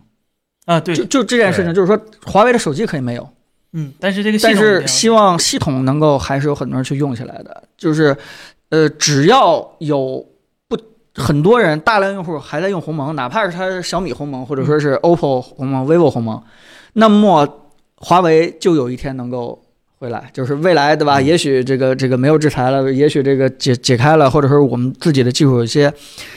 突破了，那个时候华为又开始做手机了，只要鸿蒙还在，那么它永远有市场机会。我觉得这事儿想起来还非常好，我觉嗯得我非常，如果是真能这样呢，我还很期待很多广场厂商都这有种个事儿可能性很小很很小，小好像也不大。对对对对，确实好像也不大，就是哎呀，你要是厂商，你也不愿意用鸿蒙。啊、对，那没办法，这确实这是他要考虑很多商业商业上的问题，不能光因为就为了支持你这一个系统，抛弃更多的东西，这个嗯，他们要做很多考量。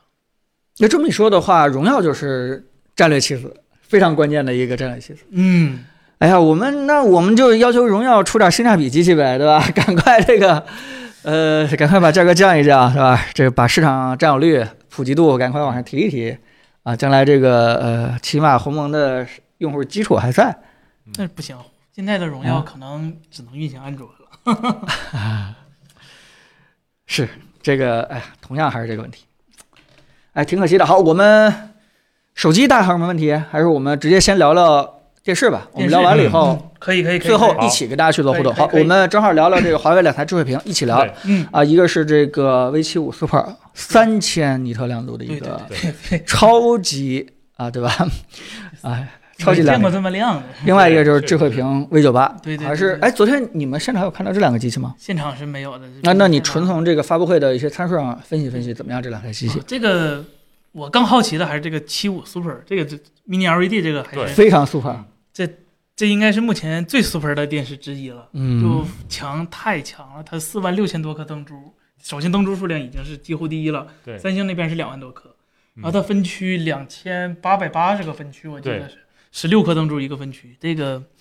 说实话参数看着确实厉害，真的厉害。然后它那个三千尼特啊，并不是全屏，肯定不是全屏，这个嗯要跟大家说一下嗯。它发布会上拿别人比的都是全屏的亮度，其实它三千尼特大概只有百分之十的窗口嗯嗯能做到三千尼特。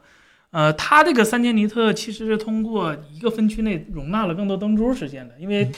看过我们那期视频的朋友应该知道，iPad Pro 呃用的那个 Mini LED，它是 E，四颗灯珠做在了一个分区里边，嗯所以说它的亮度可能做的没有那么高。它这回华为是用十六颗灯珠嗯融在一个区域内了，它牺牲了分区的数量，但是把每一个分区的亮度提升了好几番儿，是吧？，对，三千尼特这确实是一个真的史很无前例对的。对，我以我上回见到最高亮度的是去年在小米那边见的，它那个大师系列那个五万的那个 Mini LED E 是两千尼特，那个就已经已经黄沙了。对，已经就是亮的不、不能直视了。这三千尼特肯定是亮的不不能再亮了。然后、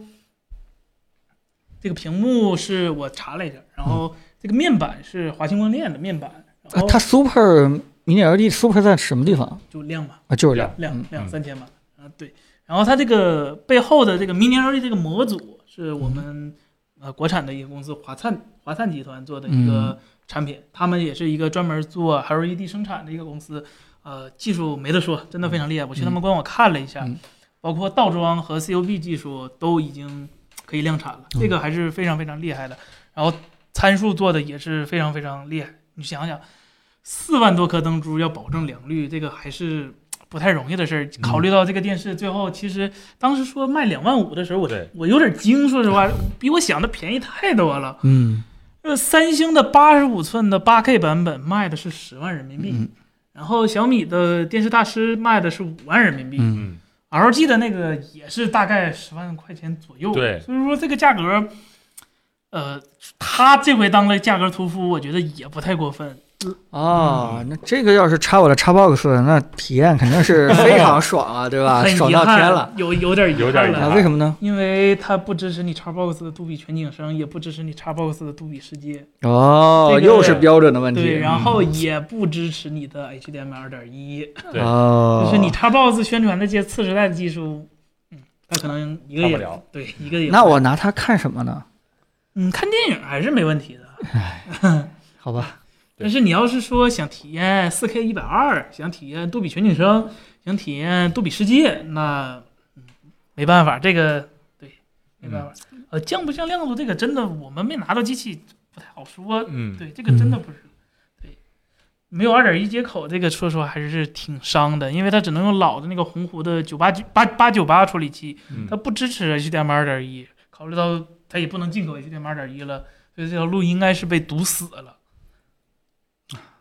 那基本上就是这么好的一块屏幕，使用的场景基本上就限得挺挺死的了，比较局嗯限了，比较局限。看电影比较就除了看电影，别的都有点有一点点受限了，嗯，哎呀，就挺遗憾的。非常强的一个面板和背光模组，但是，嗯， 受限于这些，对，我相信啊，那那国产其他厂商肯定也会呃，对，也努会力的对努力对对把对这对个对模对组拿过来，跟这个 HDMI 二点一做一个对对比较对好的对一个对拼接。对对对，这个我还是相信很多人已经该开始干这件事情嗯了。嗯，肯定一定会的。好，那那个 V 九八呢？V 九八一九八的，话，它就是一个主打大的一个产品，对嗯然后呃也是华星光电的一个面板，然后说实话，我觉得这九十八反而卖的稍微有点贵了，嗯，二九九九九是对吧？对对，基本上对。跟红米的 Redmi 的九八基本差不多是吧？ Redmi 是两万，啊，它卖三万，然后嗯 TCL 自己的雷鸟旗下的也是卖两万，嗯，然后他们的分区背光都是一百九十多个，嗯它主要是主打一个大，就是对纯大，你喜欢大就就就就就它。然后它的话也没有二点一，所以说很多功能你也是受限的。嗯，对，但是你就就图一个大的话，九十八寸也没有比九十八寸更大的电视了。对对对，然后九九十八寸上你还想又什么 HDR 又亮度要拉到那么高，对那那就成本已经完 h o l 全 d 不没法住了。对对对对，那就是十几个 W 都打不住的事儿了，是吧？嗯，九十八也是进电梯的最大尺寸了，估计是。嗯对对对对对，包装不管是怎么精简的话，曾经是七十五啊，精简完了以后，这个九十八啊能够进电梯嗯。如果再大的话，直接就掉装了。对啊，对这对个起码在新的显示技术发明之前的话，就这尺寸了啊。如果大家想下手的话，基本上也就按这个尺寸对就下手。嗯对了。对但是呃我看完了以后，其实啊我最喜欢的还是那个摄像头。对其实我啊很早就特别特别希望电视有个摄像头，因为我跟你的需求不一样，嗯大家可能就是呃在电视前面玩玩嗯游戏机，对吧？玩玩什么这个看会追会儿剧嗯，但其实我有一个需求就是跟父母远程的去家庭聚会、啊聊天、视频啊啊。有人说了，那你打个这个呃视频电话不也行吗？不是那个感觉，啊对，我们需要的是大家坐在一起，围在一起吃个东西，对吧？聊会儿天儿，对嗯然后这个问问你这个炸酱面怎么做，啊问问你这个我冰箱里边这个东西放哪儿了，是这种家庭亲情嗯在一起的有这样一个氛围感觉，有氛围的一个感觉。而且现在说句实话，这个呃大家啊，有一天成家立业呃出去了，有小孩了以后，跟父母分开了，也会有这样的一个需求的，对吧？跟父母。打个电话看看，就他们两个人 是不是过得有点孤独？ 是不是希望跟那个我们一起大家的呃聊会儿天儿啊、这一块儿这个远远程吃个饭，就是这种不关了，就这样吧。嗯对对然后这个就跟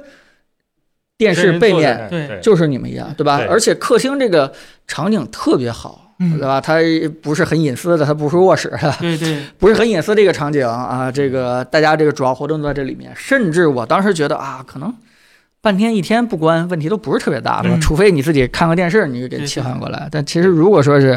不关的话，大家也不是为了聊天而聊天，嗯就是为了偶尔喊一嗓子，有一个双方距离很近的一个感觉。嗯我当时是挺想要这个功能的，但不知道为什么当时的电视都没有， 嗯，哈哈，当时都没有这个功能。确实是这个电视能做到这么嗯大尺寸的话，那你去视频聊天的时候，上画面上人啊的尺那寸，很能给人的感觉和你在手机上去视频聊天是对完全不一那样时候我就想插一句了，嗯热知识，彭总嗯，PS 五是有摄像头套件 儿的，查 box 有吗？哎不我我给我父母家装一个 PS 五、你想啥、啊，对不对？那我还是没准儿电视靠谱啊。对那嗯 呃，两台电视啊，其实基本就可以实现这个这个功能。嗯，嗯，确 实，就是叫什么实时的在线，就对是对啊对实时在线这。回华为还给那个小摄像头那模组起了个名儿嗯， ，Smart Bar，让我想起了魅族，是吧？呃，你你你你去嘲笑人家这个智慧屏不叫电视，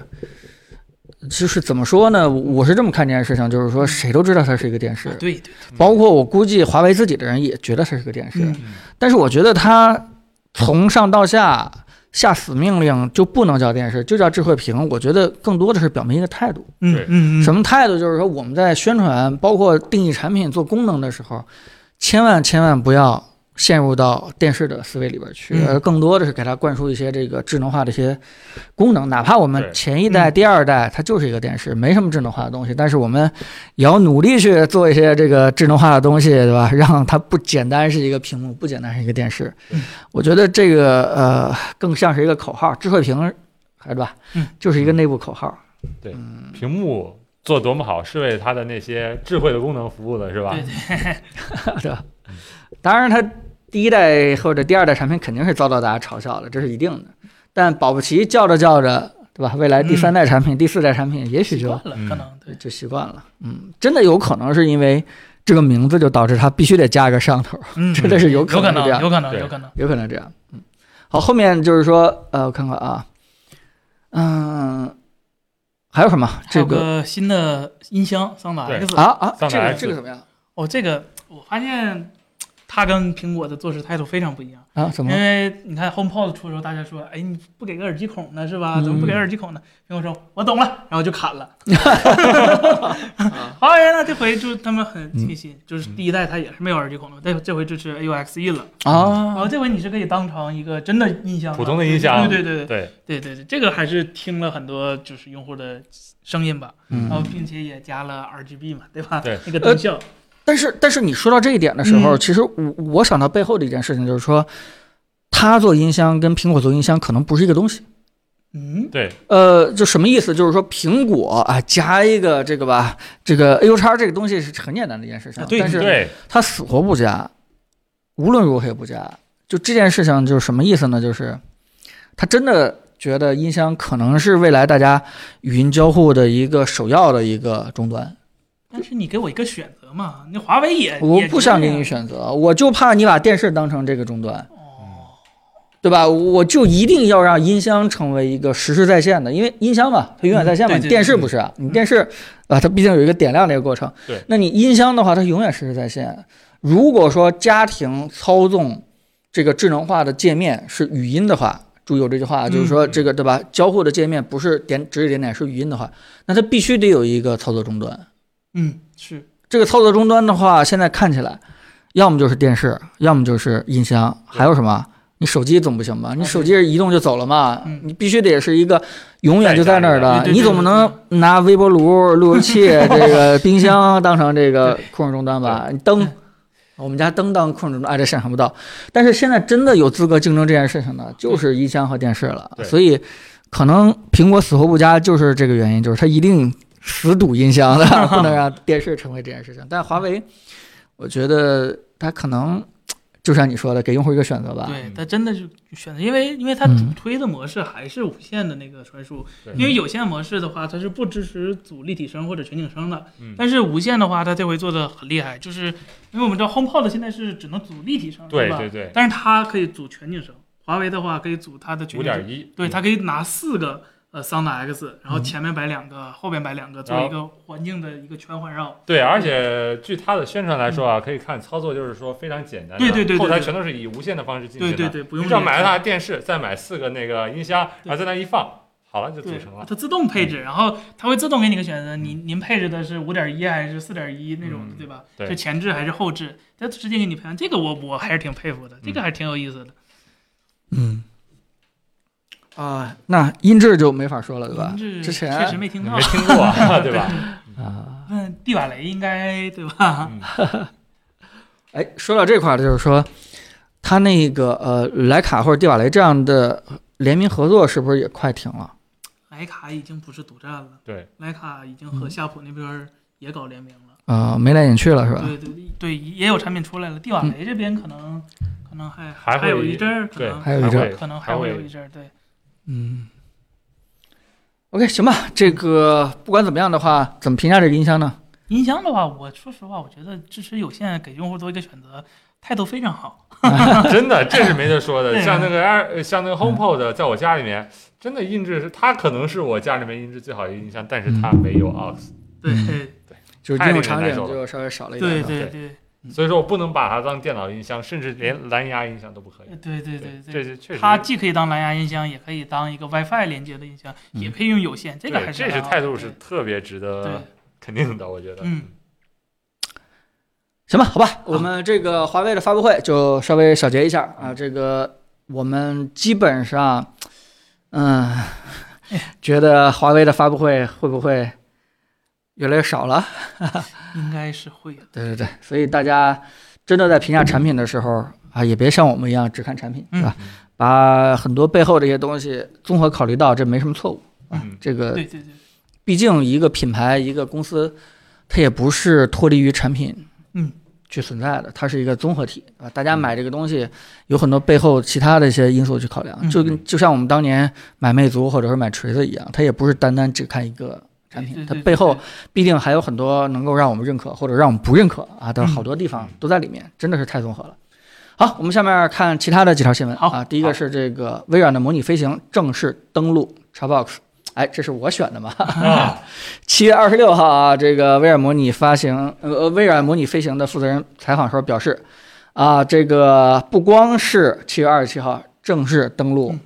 XGP，、而且未来还会增加简体中文、繁体中文的支持。彭总可是心心念念啊，经我常跟那我们天提起，对吧？是特别着急的回到家，然后因为早就预约了嘛，他直接就装完了啊，但是一打开发现没中文啊，这个这个开飞机没中文武是断武吧断？对，这是情理之中，我觉得这个。所以这个面对一大堆英文的仪表，然后我过了一会儿坠了几次机，然后就直接就就就关掉了。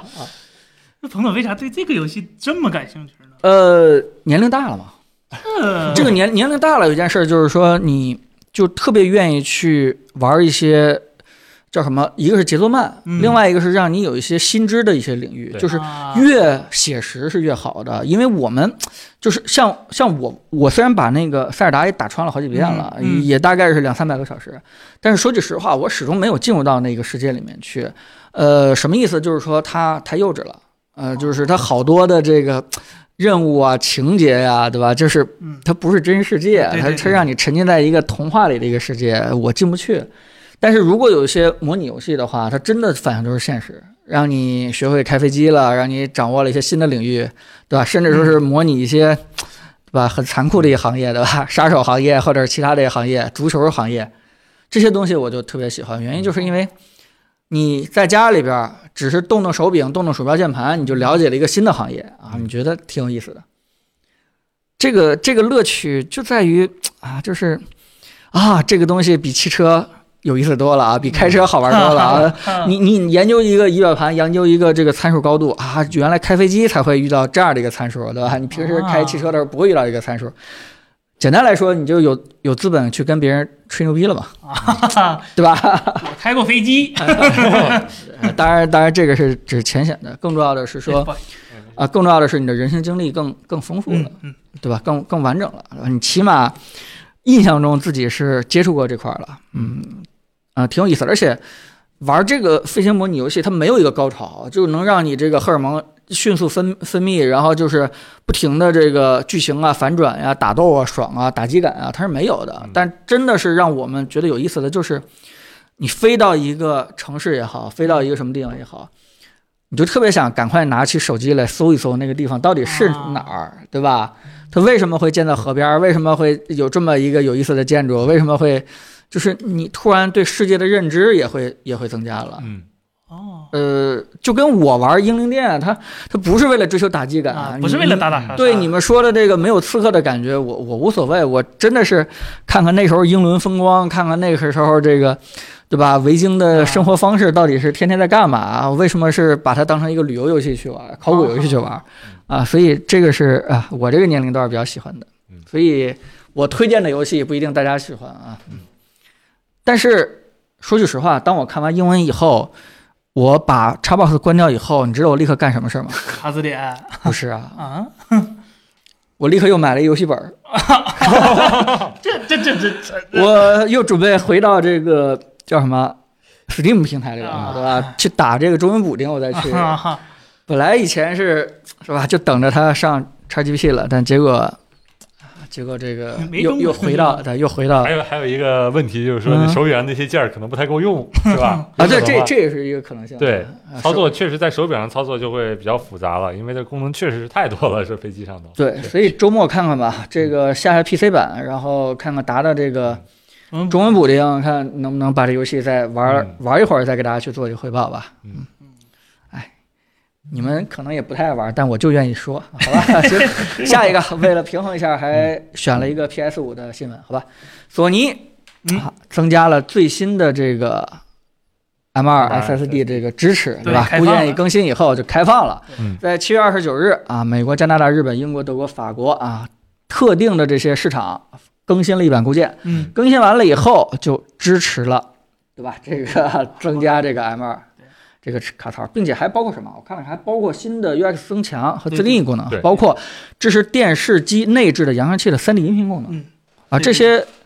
可以啊，这个一个硬件就直接就就就实现这个事情了，是吗？嗯，你们 Xbox 存储空间满了怎么办呢？呃，关键是我们直接就给一个 T，不会满呀，不像有人只给五百 G 啊，完了以后最后还剩个四百 G，这不够用啊。是，我也觉得你们挺可怜的，是得买一个东西支这这个这库克尔中。你们是不是游戏太少了，连一个 T 都放不下 哎呀？哎呀我们这游戏我们也放不下 XGP 真的是下不过来呀，哎真的。中立，我我中立啊，我 中立。但是我觉得你嗯们四百 G 也够。对吧？每个游戏那么贵，对不对？自己兜里又没有钱，然嗯后拿计算器算了半天，最后买一个，你这四百 G 肯定是够用的我。们那一个游戏能玩二百个小时、三百个小时都玩不腻，对吧？不像有的 XGP 下下来发现没啥意思，是吧？哎，我中。立，我中立啊！我看着你 们再俩，说了，XGP 上游戏我 Windows 也能玩，对吧？那有的游戏我 PS 五独占的，一个 T、两个 T 都下不来。 PS 的用户确实是没有体会过这个物质极大丰富、游 戏非常多的这种状态，呃，不理解也是也是可以理解的。 呃咱咱说这这这，你到现在连 PS 我都没抢到，我都已经玩腻了我 Xbox 了，手你柄跟到我说哎货了，我已经体验到一半的感觉了，是吧？Steam 也完美支持了，我算四舍五入拥有半个 PS 五不过分了吧？半个对吧呃是 吧？对对对对对，什么？哎，行吧，那这版固件一更新的话，你们这个索尼玩家是不是感恩戴德呀？觉得这个，哎呀，终于又给我们花钱买这个 SSD 的机会了，是不是？哎是不是这样一个感想？但是我看了一眼 SSD 的嗯价格，再看了一眼他推荐的 SSD，说实话，我觉得索尼还是有点儿 抠，嗯这个还是得承认的。那毕竟你说啊你为啥不凑个整儿给个一 T 的固态呢？是吧？嗯这他对那个 SSD 嗯是有要求的，是吧？最好他推荐是建议 PCIe 四点零。对，要不然他新的那些技术用对存存储下面那技术怎么用啊呀？对吧？哦对啊对对，他对必须要要有真要是求哎的。，这个现在多少钱啊？大概一个 T 或者是五百一 G 个的 T 大概一千五百块钱，嗯还是非常贵的，就正常的三点零的大概两倍多的价格。哦，再加上买不着加的这一千块钱、两千块钱，总共要加，行，差不多吧，嗯，合理，合理，合理。好，下面就是网友的留言了，我们回答大家好网友的一些问题啊。第一个问题是这个 brief f 呃 s c v 啊，他问的就是说，想入手今年十月份可能会更新的这个 Mac mini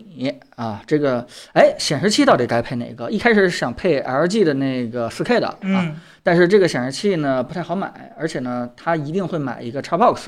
啊，这显示器呢会不会跟 Xbox 有一个很好的一个配合，或者说是森森有没有一些其他的也比较好的，又能够配 Mac mini 对吧，又能够配 Xbox 这样的一个好的显示器推荐呢？我先推荐一下，你思考的时候慎重一点儿为什么，PS 五更合 适。 就 Xbox 这点可以纠结一下，是吧？是就 PS 五可能更合适。然后就是十月份会更新新的 Mac mini 吗？就如果不一定更对也应该不一不会定了吧对？Mac 对我觉 mini 得我们对吧？上次刚买完，应该对刚对，更应新该完啊不，太会更新了，就不是一个特别重要的产品线然后。。对，然后那个 LG 那个 UltraFine 四可以说实嗯话停产了吧？应该快对，它是已经停产了，对这已经比较老的一个。对它当时的定位是苹果不造显示器，对然后它做一个替代品嗯，对而且它只支持雷电输入，对最重要的，它没有别的接口。好像对对，而且它是二十一、二十四寸的版本对，说实话可能有点小了，不是特别推荐。嗯，如果你想接主机的话，HDR 效果还是应该考虑一下，这个真的非常非常嗯，对，非常非常爽。但是带 HDR 的显示器的话，普遍都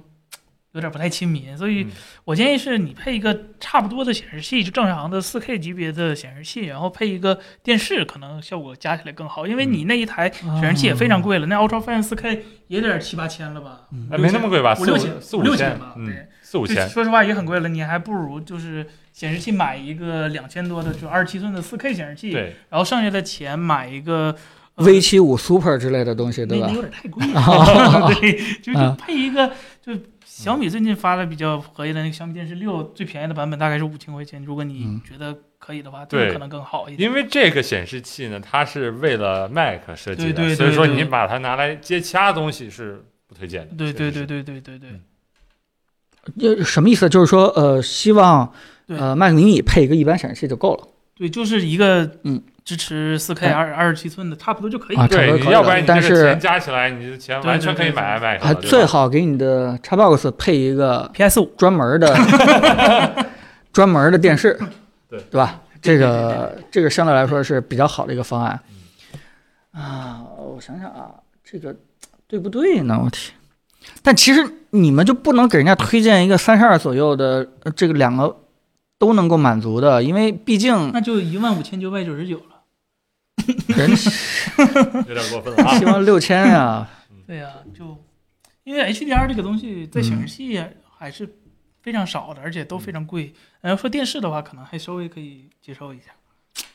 还真是没什么好配的。对对对对对对，所以说我都要的最好选项是不是买一个 iMac 再买一个电视呢？嗯，对这个如果对移动没有要求的话嗯，吧？它可能 Mac mini 还是有一点点移动要求。对对，而且哎，对，说起这个，其实联想最近不发了一个 mini LED E 的那个显示器吗？嗯那个 ThinkVision 对是吧 ThinkVision 那这个怎么样？嗯那个看参数还是很给力的，就动珠也不少，说实话，跟同级别的显示器比也是很，但是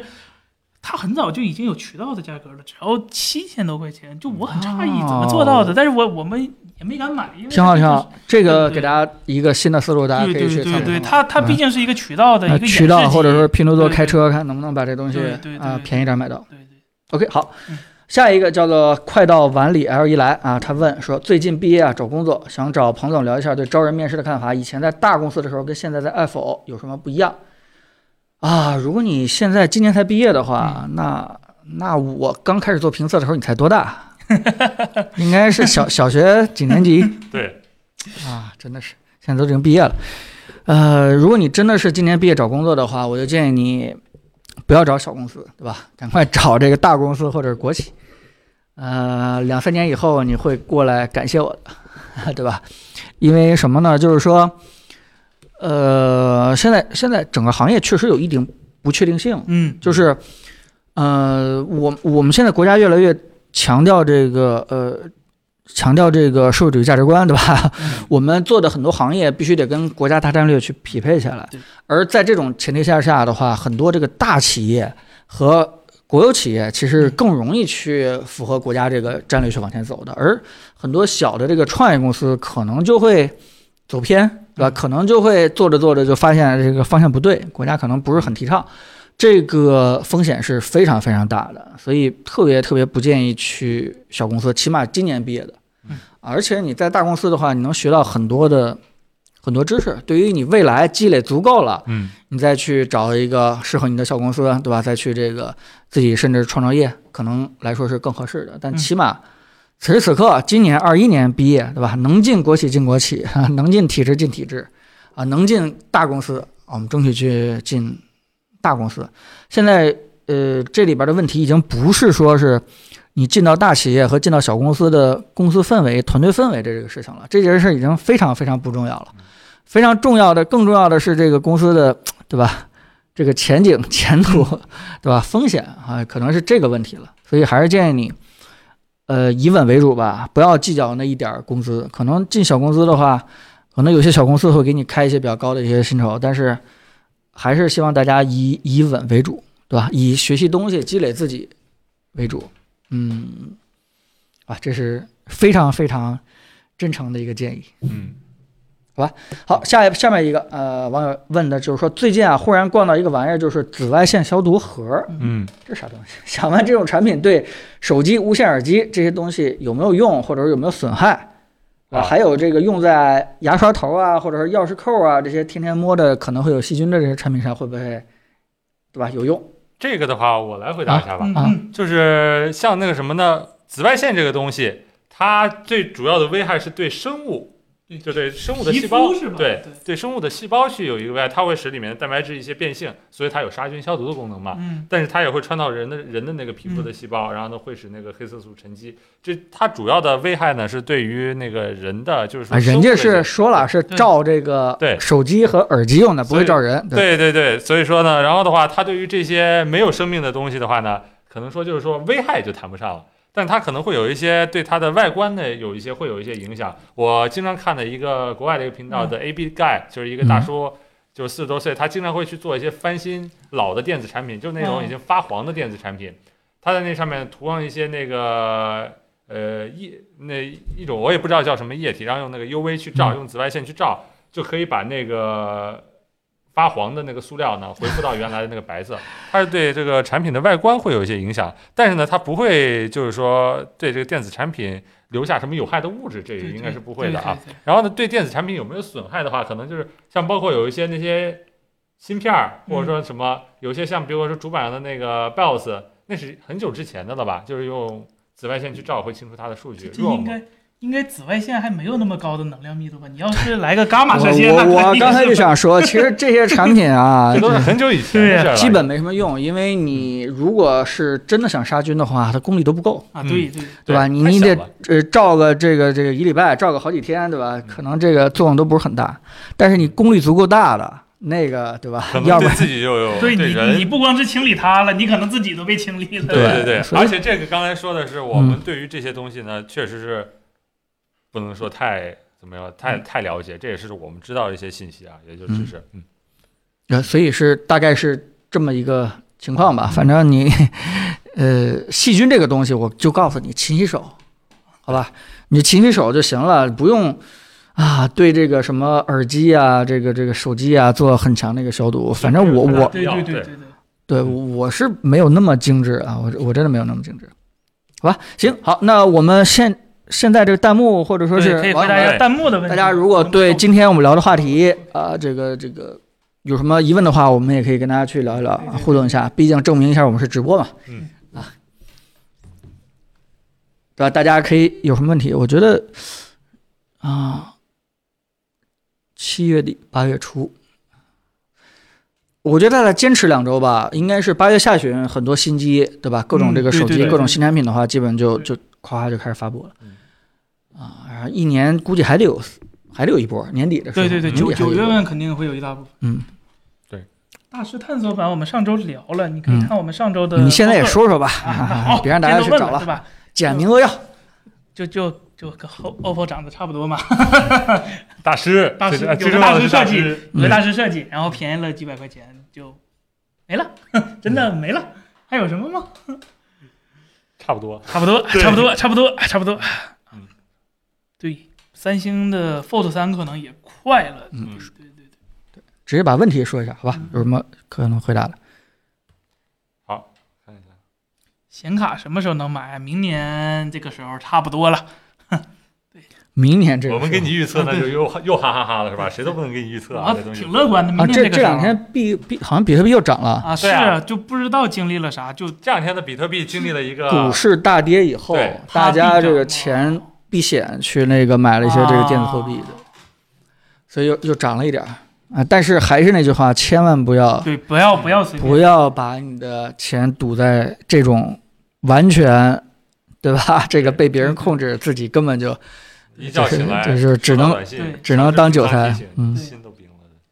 是吧？呃，我们怎么对显示器校色的？我们不校色，不叫色， 因这为就啊嗯有的说了。哎对，来主要是校色。呃，一般民用显示器校色真的没有特别大的必要。首先，你没对有经常给它校色，因为显示器它经过长时间、经过一一段时间工作之后，它那个嗯色彩也是会变的。对，你需要时常保持校色。如果你没有这个习惯的话，其实校一次和不校是没有什么太大的区别的。然后其次呢，就是因为我个人用的是 Windows，它对色彩校校正的这个管理几乎说可以没有。叫了也对没什么用。对对对，对嗯然后它目前大家可能看那个 Display Cal 的那个校色方法是给你的显示器套一个全局的 LUT，嗯这就意味着你你的显示器就没有呃色彩管理这个模式了，只能再显示一个单一的一个色彩分色彩模式。嗯对，然后 Mac 那边的话，因为大部分的 Mac 都是自带屏幕的，而且那个对嗯屏幕的素质说实话都非常高，所以也没考虑多校色的问题。对，然后呢，对还有一个校色的一个，如果说你的你是觉得你的显示器色彩非常不准对，然后再去校色的话，那么你可能获得更更差的一啊、个结果。对，就是它不会把你一个特别不好的显示器校成一个